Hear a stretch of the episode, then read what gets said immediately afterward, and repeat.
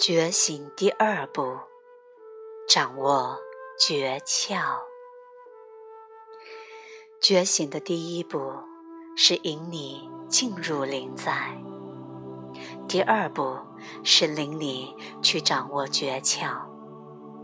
如果你总是身不由己的被拉回到头脑那过去和未来的世界里，你就根本无法自由。也无法觉醒。如果想要全然的觉醒，你必须要掌握诀窍，成为小我与头脑的主人。觉醒第二步的内容，指的是把觉知意识带到会把你拉出灵在的所有方式。是什么样的钩子，把你带回到头脑的世界里？是什么障碍，让你无法从根本上永久的安住于当下？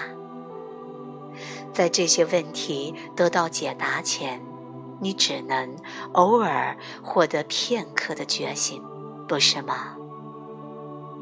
为了说得更清楚，我将第二步分成。四个部分，有四个主要的原因，让你经常的被拉出灵在，回到头脑的世界里。第一部分是小我的抗拒，第二部分是否认自己变成了什么样的人，第三部分是过去压抑的情绪。第四部分是与他人的纠缠不清。第一部分，小我的抗拒，完全觉醒的第一个障碍，在日常生活和人际关系中维持基本的临在，之所以会那么困难，首要的原因跟小我本身有关。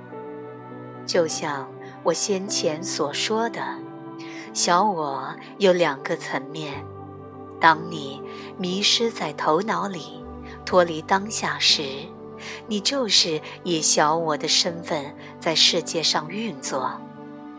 对另一个层面的小我来说，他扮演的角色是管理与控制你在时间世界里的生活。它是分裂现象的。监督着。想要觉醒，你必须把小我身份运作时迷失在头脑世界里的所有方式，全都带到意识觉知中。同时，也必须把小我将你拘留在分裂世界中的一切方法，全都带到意识觉知中。小我对人类生活的支配，以及对灵在的抗拒，是造成人类迷失在危险的幻象世界里的主因。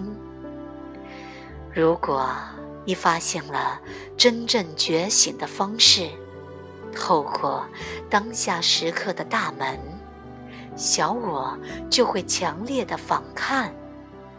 他害怕自己所不知道的。而他永远也无法理解当下时刻的存在，小我永远不能处于当下，他不愿意被抛弃在永恒的黑暗中。